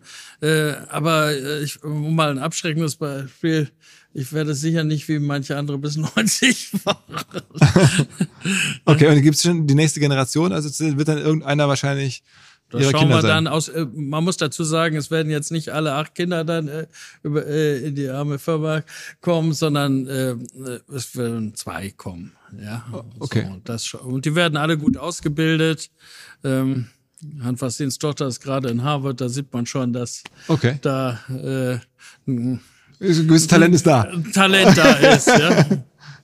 Ja, also ich glaube, wir, wir machen es im Moment ja, ähm, machen wir es, äh, glaube ich, noch, noch gut und so lange können wir es auch noch ein paar Jahre machen. Und dann wachsen irgendwann die Kinder nach und wenn die gut ja. genug ausgebildet sind, dann ist das auch der natürliche Weg, ähm, dass sie es übernehmen und wahrscheinlich dann auch irgendwann besser machen als wir. Zumindest, wenn wir dann in dem Alter sind. ja. Vor kurzem war sogar Herr Scholz zu Gast. Ja, ich wollte noch eins in der Nachfolge, das ist wieder, ist mir wichtig, weil wir ja eine Doppelspitze sind, stellt sich die Frage auch nicht so extrem wie so in anderen Firmen, wo es so eine Kernfigur gibt, ja, und da, wo das dann irgendwann Druck auch aufbaut, ja. Wir arbeiten da zusammen und ich sag mal, wenn äh, ich jetzt morgen äh, nicht dazu in der Lage, wird die Firma auch weitergehen. Ja, das ist nicht, der Druck ist ja nur geteilt, ja. Und das beruhigt mich, ja. Kann ich nicht verstehen, aber ja. also ganz kurz, wie kommt der Kanzler zu Ihnen? Ja, wir haben ein großes Werk, eben unsere Bonbons, die, also Salos oder Wick Bonbons, die machen wir in Potsdam. Da haben wir eine eigene Fabrik für gebaut, weil das eine ganz andere Art zu produzieren ist. Und das ist äh, ein Wahlkreis und der direkt gewählte Abgeordnete ist der Bundeskanzler. Aha. Also ein ganz besonderer Wahlkreis und der macht dann ganz ordentlich, wie so ein richtig richtig eifriger Abgeordneter, macht er eine Sommerreise in seinem Wahlkreis und besucht verschiedene Unternehmen. Und da wird er eher ein, eins von den größeren sind, äh, hat er uns auch besucht. Und was äh, fragt er wahrscheinlich so ein bisschen nach, was man sich wünscht irgendwie oder was man braucht und ja, man wir so hatten das die sieht. Gelegenheit, das war eigentlich, äh, er hatte seine zwei Wahlkreismitarbeiterinnen, also nicht der vom Kanzleramt, sondern seine, die da Mhm. vor Ort sind, dabei. Und äh, wir hatten dabei eben äh, den Werksleiter und den Betriebsratsvorsitzenden. Und was haben die sich gewünscht? Also was wünscht man sich vom Kanzler? Nö, wir wünschen da gar nichts. Wir machen das gar nicht so sehr. Der, hat sich, äh, viele Unternehmen, wenn der Kanzler kommt, meinen, sie müssen sich groß was wünschen oder sagen, mal richtig die Meinung sagen und sowas. Wir sehen ihn als Gast, freuen uns, unterhalten uns. Und er war, ähm, das klingt jetzt ein bisschen komisch, aber ein ganz normaler Mensch, hat auch erzählt, wie er früher Arbeitsrechtler war und wo er auch Berührung zum Handel hatte. Ich glaube, es war sogar irgendwie so eine Handelsgenossenschaft, wo er auch gearbeitet hat. Das war interessant und wir erzählen, wie wir uns das Geschäft machen. Und da wir ja, was da drüben nicht so häufig ist, ah, Volltarifbindung machen, mehrere übertarifliche Zulagen auch zahlen und ständig neue Leute einstellen, ähm, sag ich mal, hat, hat ihm, glaube ich, eher gefallen. Ja? Wie, wie ist denn Ihr unternehmerischer Blick auf Deutschland? Also ich meine, wenn man so jetzt auch langfristig denkt, im Sinne von, wir halten die Firma eigentlich nur warm für die nächste Generation, ähm, dann muss man ja auch ein hohes Vertrauen haben in das Kernland, in dem die Firma sitzt. Ist es so oder macht man sich ein bisschen Sorgen? Ja. Also wir machen uns überhaupt keine Sorgen. Also wir finden Deutschland erstmal ein großes Land und wir haben ja viele Unternehmen auch im Ausland und dadurch er, erlebt man auch viel im Ausland. Und wenn man dann zurückkommt nach Deutschland, sagt man immer, so schlecht ist es gar nicht. Ja, also es ist ja immer so, wenn man in, irgendwie nur in seinem eigenen Tunnel ist, dann vergisst man manchmal, wie sieht's denn eigentlich drumherum aus. Aber ich meine, wir können, egal wo in Deutschland ins Hotel gehen, unsere Joggingschuhe auspacken, aus der Tür rausgehen und rumjoggen. In wie vielen Ländern kann man das? Ja, wir haben hier, finde ich, auch ein Steuersystem, was in Ordnung ist, weil irgendwie alle Steuern zahlen müssen und diesen Laden am Laufen halten müssen. Finde ich auch gut. Wir haben ein Bildungssystem, da schimpfen immer alle drüber, aber in vielen anderen Ländern, da gibt es ein Bildungssystem, was ganz schlecht ist und das andere können sich nur viele Leute mit viel Geld leisten. Und das haben wir alles in Deutschland nicht. Wir haben tolles Schulsystem, wir haben tolle Autobahnen, wir haben einen funktionierenden Staat. Deswegen, ich finde, das ist ein tolles Land. Nur wir müssen aufpassen, dass wir das nicht mehr schlecht reden, dass wir äh, uns immer kleiner machen. Ja, wir sind, ich bin absolut glücklich in diesem Land und ich freue mich auch nach jeder Reise, wenn ich wieder nach Hause oder nach Deutschland komme. Also das Kernargument, was ja aktuell so dann immer ins Feld geführt wird, sind die Energiekosten. Nach dem Motto, also wir haben jahrelang davon sehr gut gelebt, dass wir so günstig Energie kaufen konnten. Das ist jetzt vorbei und jetzt wird die Industrie dann auch abwandern und dann wird es richtig problematisch. Also ich meine, ihr habt ja eine Nähe zu Energiekosten, die sind ja bei euch jetzt wahrscheinlich nicht, nicht so entscheidend wie in der Chemie oder so, aber ein bisschen was ist ja auch, ähm, auch da ist das kein Problem. Doch, Energiekosten sind für uns auch ein Thema. Die müssen wir auch jetzt erstmal wieder äh, in Anführungsstrichen verarbeiten und müssen da Lösungen finden. Aber ich sage das mal so, wenn man ganz ehrlich ist, haben wir ja auch ein bisschen auf Pump dieser Welt gelebt. Ich, wir haben Gas billig bekommen, wir haben das alle verballert, der CO2 geht in die Welt und haben gesagt, das ist alles gut so. So und jetzt, ich finde das auch ein bisschen schnell. Ich fände es manchmal ganz gut, wenn es ein bisschen langsamer wäre. Ähm, aber der die Grundansatz, dass, weil das jetzt alles früher mal so billig war, aber im Grunde für die Welt miserabel, kann ja nicht der sein, dass es so weiterlaufen muss. Und ähm, das andere ist, ich glaube, wir Deutschen haben es auch irgendwo immer geschafft, mit vielleicht schwierigen Bedingungen ähm, dann auch Dinge gut hinzubekommen. Wenn man die Schweiz sieht, da sieht man, die haben hohe Löhne, da, die haben, also da ist alles an sich schwierig. Das Land dürfte ja gar nicht funktionieren. Und der Laden läuft super. Warum? Weil die Dinge irgendwie dann doch besser machen. Und das muss ja auch unser Anspruch sein. Weil über Skalierung kommen wir mit so einem kleinen Land natürlich nicht. Also Bildung ist wahrscheinlich ein Kernasset. Ja, und das finde ich toll bei uns. Wir sind gerne Unternehmer in Deutschland. Und auch optimistisch in die Zukunft. Das ist, also, höre ich gerne, weil ich meine, das ist ja durchaus auch vielen Gesprächsrunden und, und Talkshows, wo man das alles äh, anzweifelt und sagt, das ist irgendwie, wir stehen vor ganz großen Problemen. Ja, man muss da auch rein faktisch sein. Ja, vielleicht gibt es hier und da Themen, aber wenn man sich mal die Zahlen alle zusammen dann anguckt und alle gesagt haben, wir haben jetzt ein Riesenthema in Deutschland und dann geht es um 0,3 oder 0,4 hoch oder runter. Das ist nicht super, man muss mehr wachsen und da müssen wir auch die Voraussetzungen für schaffen, aber es ist jetzt nicht eine Vollkatastrophe. Und so wird es immer dargestellt. Das ist, wir sind da deutlich positiver. Und ich finde, ich nehme das mal auch als Beispiel, wir haben noch einen tollen Mittelstand. Wir haben einen riesen Mittelstand. Nirgendwo auf der Welt gibt es so viel Mittelstand. Was, doch, was haben wir da? Unser Garten in vielen anderen Ländern, da wachsen vier große Tulpen und das ist die Industrie. Und bei uns ist das ein Garten voller Blüten. Ist doch herrlich. Und da weiß man nur nicht genau, welche Blüte nachher hochkommt. Aber ich habe lieber ein Land, wo wir ein großes Feld am Und Blüten wir haben, haben in Teilen auch ein super Ausbildungssystem. Also das duale System, wir bilden ja sehr viel aus, finden wir super. Ja, absolut. Also unser Produktionschef, das ist praktisch ja. einer nach Als uns Art- beiden mit wichtigsten in Deutschland. Der hat vor, mit mir angefangen, damals als Auszubildender. Ja? Und hat sich dann hochgearbeitet. Super. Ist denn generell, ich meine, sind ja auch sehr vernetzt in deutschen Mittelstand, also man kennt sich ja wahrscheinlich mit vielen anderen Unternehmerfamilien. Ähm, ist das generell auch da, ohne dass man die jetzt ja viel fragt oder die auch viel reden, auch ge- generell vielleicht der Sicht positiver, als man das so nach den Fernsehtalkshows vielleicht meinen könnte? Ich glaube, die Stimmung ist so mittel. Ja. Wir sind Aber- da eher anders. Ja, ich glaube, die Stimmung ist so mittel. Es, Industrien sind auch anders, äh, deswegen will ich da auch gar nicht, ich sehe das natürlich jetzt erstmal aus unserer Sicht. Ähm, aber die Welt ist auch ein bisschen so, wie du sie siehst.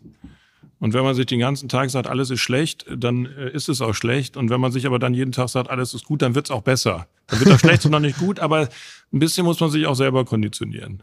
Habt ihr eigentlich Angst vor Regulierung? Ich meine, wir haben ja jetzt erlebt, dass, sag mal, was im Tabakbereich in den letzten Jahrzehnten so schrittweise passiert ist, im Alkoholbereich ist es auch. Und ich bin jetzt Laie, aber ich ab und zu liest ich mal so Artikel über Zucker und so. Ähm, ist das eine Sache, die euch Sorge macht als anderes? Ernährung Risiko? ist ja viel komplexer. Ne? Das ist äh, bei Alkohol ist es ja ganz leicht, das ist ein Nervengift und bei Zigaretten ist es auch ganz leicht, das ist äh, krebserregend. Aber Lebensmittel sind ja viel größer. Also willst du jetzt bei einem Fleisch sagen, es darf in Zukunft keine Sauce Bernays mehr geben und die Pommes frites, die müssen auch abgeschafft werden und ihr dürft nur noch Wasser trinken.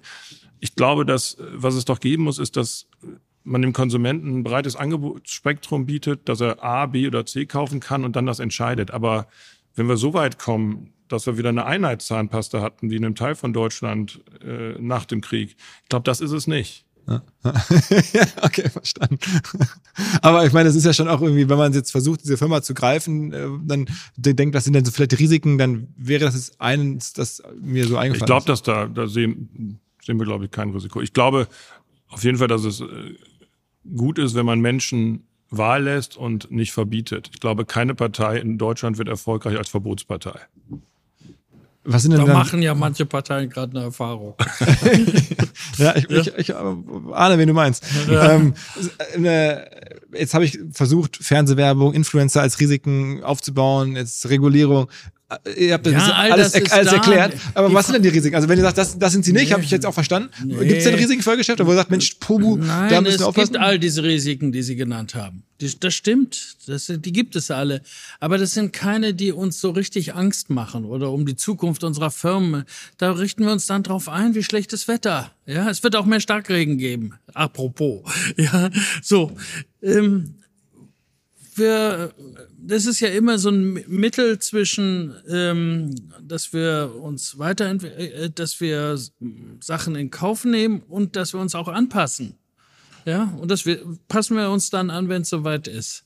Aber dass wir direkt um die Zukunft unserer Firma fürchten, da die inzwischen auch auf so vielen Feldern ja aktiv ist. Das macht es ja so wie dieser Tisch, ja. Der hat ja nicht nur zwei Beine, Gott sei Dank, sondern Eine ganze Reihe. ja, ja drei. Da, da steht dann einfach fester, ja. Das ist auch schon äh, ein Ehrgeiz, den wir haben, dass das einfach fester steht, weil es auf mehr Feldern auch aktiv Ich ist. glaube, das größte Risiko, was ich sehe, ist, dass wir als Typen und als Organisation selber nicht mehr den Anspruch haben, Erfolg zu haben, weiter zu wollen. Das ist ein großes. Wenn man selber nicht mehr, weiß nicht, wenn man erschlafft, Ja, das ist, das ist einfach grausam. Du, das ist das größte Risiko, dass man als Organisation nicht will und weiter. Das sehe ich aber nicht als Risiko, ehrlich nicht. Nein, das, Weil wir sind, Aber wenn das es können alle gäbe, dann bestätigen, die das. hier anfangen, die haben äh, erstmal immer, sind die doch überrascht, äh, wie ambitioniert wir sind. Ja, ja. Auch in der? Geschwindigkeit. aber ich will damit nur sagen, es liegt an einem selber. Hm? Es liegt an der Organisation, es liegt am Unternehmen. Und die Herausforderungen, die muss man dann managen. Also ich sehe das größte Risiko, dass wenn wir immer größer werden, dass äh, wir, äh, dass wir nicht mehr so den gleichen menschlichen Spirit haben, den wir jetzt haben. Das ist manchmal das größte Risiko. Ja? Es gibt ja davon Steve Jobs, Stay Hungry, Stay Foolish. Wir würden sagen, Stay hu- Hungry, Stay Human. Ja? Das ist wichtiger, die, die Balance zu finden. Habt ihr so interne Ziele? Also jetzt habe ich ja gerade gehört, irgendwie Größenordnung habt ihr jetzt nicht abgelehnt, die 800 Millionen, die ich geschätzt habe. Also ich wäre jetzt, wär jetzt ja ni- nicht total verrückt zu sagen, äh, nächstes Jahr oder übernächstes Jahr macht man dann die Milliarde Umsatz voll, zum Beispiel. Oder auch vielleicht sogar in zehn Jahren macht man zwei oder keine Ahnung. Ja, das ist, das wär- ist nicht total verrückt, aber es ist irre, irrelevant für unser Denken. Vielleicht kann man das Ja. mit diesem Human. Wir versuchen zum Beispiel in unserem Unternehmen, dass Sie addieren ja die ganzen Zahlen und dann klingt das alles wie ein großer Laden und wir teilen das aber in ganz viele kleine Einheiten. Bei uns hat jedes Unternehmen so zwischen 100 und 150, Kat ist jetzt ein bisschen anders, das führen wir ja zusammen, also dann darf es auch doppelt so groß sein. Ähm, und äh, diese ganzen Einheiten ähm, werden wiederum geführt durch einen eigenen Geschäftsführer. Also, am Ende seid ihr eine Holding. Ja, genau. Und Ja. in der genauso. Also Katjes, also hier sind wir operativ und dann gibt's die Katja International in der Holding und darunter sind einzelne Unternehmen. Und jedes Unternehmen ist im Grunde ein bisschen wie eine eigene Familie. Das sind immer so 400, 500 Mitarbeiter. Und wenn wir sagen, stay hungry, ähm, äh, stay human, dann heißt es, wir wollen einfach weiter mit den Menschen in Kontakt sein. Ich war gestern bei Ahoi Brause bei der Betriebsversammlung und habe da mit den Mitarbeitern dann Themen diskutiert und hab, und das wollen wir auch weiter. Und das ist kein großes Werk. Das sind 60 Leute irgendwo in einem Tal hinter Stuttgart, ja. Aber da sehen Sie, wel- welches Involvement dahinter ist. Und kann man das noch alles so greifen, deren Herausforderung, also deren Internationalisierung ist dann ja auch die Frage, wo gehen die jetzt hin? Also seid ihr da ausreichend nah dran, dass sozusagen Heubrause ist ja am Ende wie fast wie eine Startup-Beteiligung. Also ihr, das ist eine, eine wir führen die ja, wir führen die jetzt hier bei Katjes mit, sowohl im Vertrieb wie auch im Marketing. Dann ist das ein Produktionsstandort. Ähm, und da muss man den Menschen einfach äh, Sicherheit geben. Und die müssen einen auch sehen als Unternehmer und äh, sehen auch, wo die Zukunft hingeht. Und wenn man denen das sagt und persönlich sagt, ist das was anderes, als wenn man schreibt oder eine Videokonferenz macht. wir glauben, stay human bedeutet from human to human und nicht from laptop to laptop. Ja, Aber Macht ihr auch Präsenzoffice? Also Leute bei euch? wir haben kein Homeoffice. Hat und hatten nie eins. Also das heißt fünf Tage die Woche Leute kommen Immer, aber äh, Sie sehen das ja. So ist normal. Das heißt, das sind immer Zweier- oder Dreier-Teams pro Marke. Ja. Und ähm, es, die haben auch viel Platz und ein angenehmes Umfeld. Wir haben mieten auch hier immer mehr dazu, weil uns das wichtig ist, dass Leute sich wohlfühlen, aber dass sie miteinander direkt kommunizieren. Und deswegen fährt Herr Fassin dann auch zu einer Be Betriebsversammlung äh, nach Stuttgart. Ja, weil Also das macht viel mehr, als wenn er da, ich ich kenne das von Konzernen, die, da wird er dann äh, über Videoschirm eingeblendet, ich grüße alle und so, so, ja, das ist doch nix, ja. Wir, wir, wir glauben absolut äh, äh, von Mensch zu Mensch. Auch wir fahren auch zu den Kunden gerne hin. Äh, zu Kann, kann, kann ich bestätigen. Wir hatten, glaube ich, mal irgendwann überlegt, die Aufnahme remote zu machen. Da haben sie gesagt, nein, nein, machen wir nicht. Wenn wir das machen, dann muss der Westermann nach Düsseldorf Ja. kommen. Ja. Es hat ein anderen, anderes Flair. Wir glauben an Auch wenn der Bachmüller sagt, wir bieten immer Büros hier dazu, was er damit sagen will, ist, das sind alt, ein, alles einzelne Büros. Wir haben hier, viele sagen dann immer, ja, nehmen Sie das doch hier, das ist so ein Großraumbüro, da können Sie alle zusammen sitzen. Das möchten wir nicht. Wir finden das super, wenn jeder in seiner Mannschaft in einem Büro ist, wo man sich wohlfühlt und nicht äh, wie so eine Telefonistin äh, einer neben dem anderen die anderthalb Meter Bord hat. Aber das heißt auch dies, so die Idee der Skaleneffekte, dass man sagt, okay, ähm, ich versuche jetzt hier äh, über die ganzen Zukäufe gewisse Sachen zu, zu skalieren. machen wir überhaupt nicht. Macht ihr nicht. Wir zentralisieren auch nichts. Okay, das ist Noch nicht die mal Frage. die IT. Okay, okay, Wir okay. glauben nicht an Synergien, sondern wir glauben an äh, Unternehmertum. Ja, wir glauben an Synergien im Markt. Also am Ende seid ihr eigentlich, ja, ja, so, ja, wie, wie Investment Holding mit operativem Ja, Geschäft. aber nicht bei dem Stammgeschäft. Genau. Nee, der Gesamttrend ist ja, wenn man das so liest. Nicht mehr im Silicon Valley, die sind schon alle fast wieder äh, zurück in den Zentralen, aber egal. Selbst Zoom habe ich jetzt gelesen, Ja, hat Homeoffice abgeschafft, fand Ja. ich cool. wir glauben, äh, dieser Grundtrend ist ja mehr Homeoffice, ähm, weniger Reisen ähm, und weniger Social Events. Wir machen von allem das Gegenteil. Ja? Wir haben gar kein Homeoffice. Wir ermuntern jeden, so viel zu reisen, zu Kunden, zu Agenturen, zu Importeuren, auch schon ab dem lowest grade, äh, ja, und den persönlichen Austausch zu finden. Und wir machen ständig, fast, wahrscheinlich jetzt manche schon auf Wecker, äh, Social Events, ja. Ob wir Familienfest machen oder ähm, äh, Housewarming hier jetzt nebenan oder Weihnachtsessen und so, wir, die volle Programm, ja. Das, da sind wir, wir sind fast da extrem. Ja, Also ja, ich finde das, also vieles, was ich jetzt hier wir heute gehört mögen habe. Menschen. Ja, Ja, ja, um es mal kurz zu sagen. Und die, die, die sich verstecken, da haben wir auch immer das Gefühl, die mögen vielleicht Menschen auch nicht so und so direkten Kontakt und so. Ja. Also sehr beeindruckend. Ich meine, das ist ja, wenn man, sagen wir mal, ein anderer, ein bisschen auch so counterintuitive Ansatz in einigen Sachen, die man jetzt seltener hört. Also ich habe jetzt viele Treffen, wo wo Leute anders argumentiert haben. ja, Mainstream. Ja, also äh, sehr erfrischend. Also insofern freue ich mich, dass ich äh, hier sein darf, das mal so äh, erleben und äh, hören kann. Das, äh, Erleben muss. ja, ja, nein, erleben, ja, es, es doch, bereichert mich. Ich find's interessant. Also ähm, ich, ich habe es jetzt auch, glaube ich, ganz gut verstanden. Also ich Glückwunsch zum Unternehmen natürlich und vielen Dank, dass ich das hier so, also für die Zeit. Also habe ich irgendwas nicht, noch nicht gefragt, was ich vielleicht hätte fragen sollen, was noch irgendwie Ihnen auf dem Herzen liegt. Mehr können wir nicht bieten. Ja gut, alles klar. Dann äh, mache ich mir jetzt hier wieder die große Katjes-Schale her. Vielen, vielen Dank. Ja, vielen Dank, dass Sie gekommen sind. Alles klar. Ciao, ciao. Ciao, ciao. Frage. Wie macht man Tools, die für Agenturen und Freelancer besonders spannend, besonders hilfreich sind? Na, man fragt sie. Unser Partner Mitwald hat in Zusammenarbeit mit Agenturen eine Hosting-Lösung für Agenturen und Freelancer gebaut. Bedeutet Managed Cloud Hosting mit Top-Performance und Top-Flexibilität. Mit eigenem Rechenzentrum und partnerschaftlichen 24-7 Kundenservice.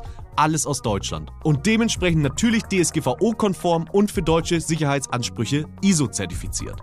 Also die Rahmenbedingungen stimmen, aber das Besondere ist die eigene Verwaltungsoberfläche M-Studio, die dank intelligenter Features zu mehr Effizienz, Produktivität und Spaß bei der Arbeit verhelfen kann, abgestimmt natürlich auf die Arbeit von Freelancer und Agenturen. So macht Hosting Spaß, das sagen auch die Kollegen und das bestätigt auch die Top-Bewertung bei OMR Reviews. Mitwald ist top-rated in der Kategorie Web-Hosting-Software und gerade der Support wird da sehr lobend hervorgehoben. Wenn ihr Mitwalds Managed Cloud Hosting Lösung kennenlernen wollt, dann schaut einfach vorbei auf mitwald.de/slash omr.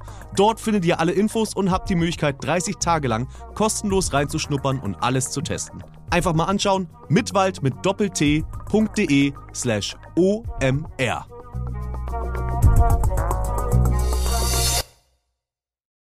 Zurück zum Podcast. Dieser Podcast wird produziert von Podstars bei OMR.